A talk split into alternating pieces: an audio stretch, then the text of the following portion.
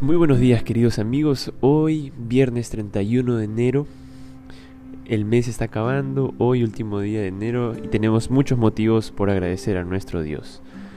La matutina de este día tiene por título, Clama por sabiduría.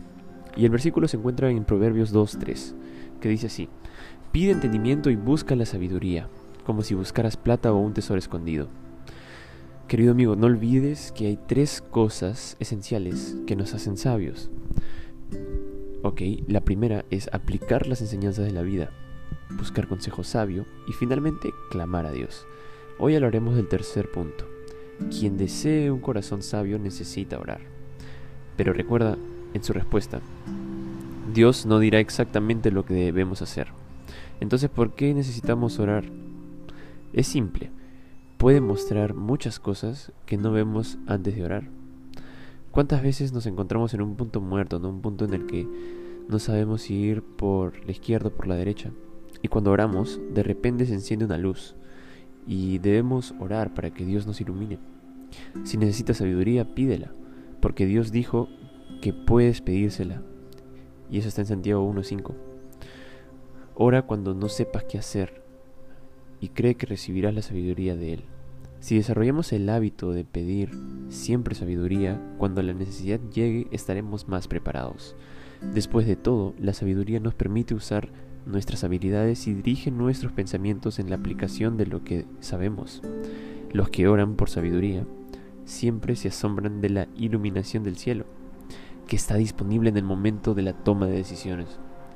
Además, cuando oramos por sabiduría, nos convertimos en un punto de distribución para los demás, la guía de Dios nos ayuda a saber el momento adecuado para hablar y estar en silencio. Así nos convertimos en canales de bendición para los que nos rodean. Permítanme decir algo radical acerca de orar por la sabiduría. No sobrevaloren sus decisiones.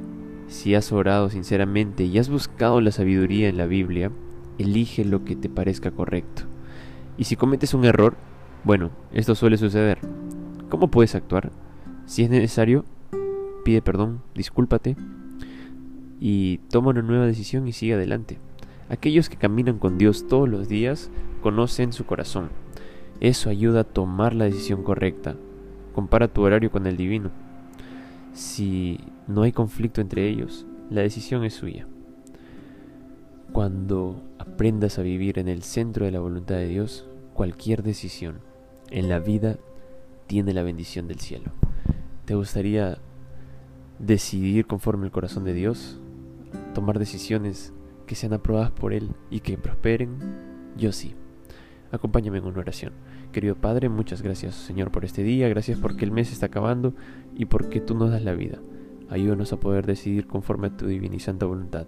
Danos sabiduría, Señor, para poder vivir confiados y vivir acorde a tu voluntad. Te entregamos nuestras vidas en tus manos. En el nombre de Jesús. Amén.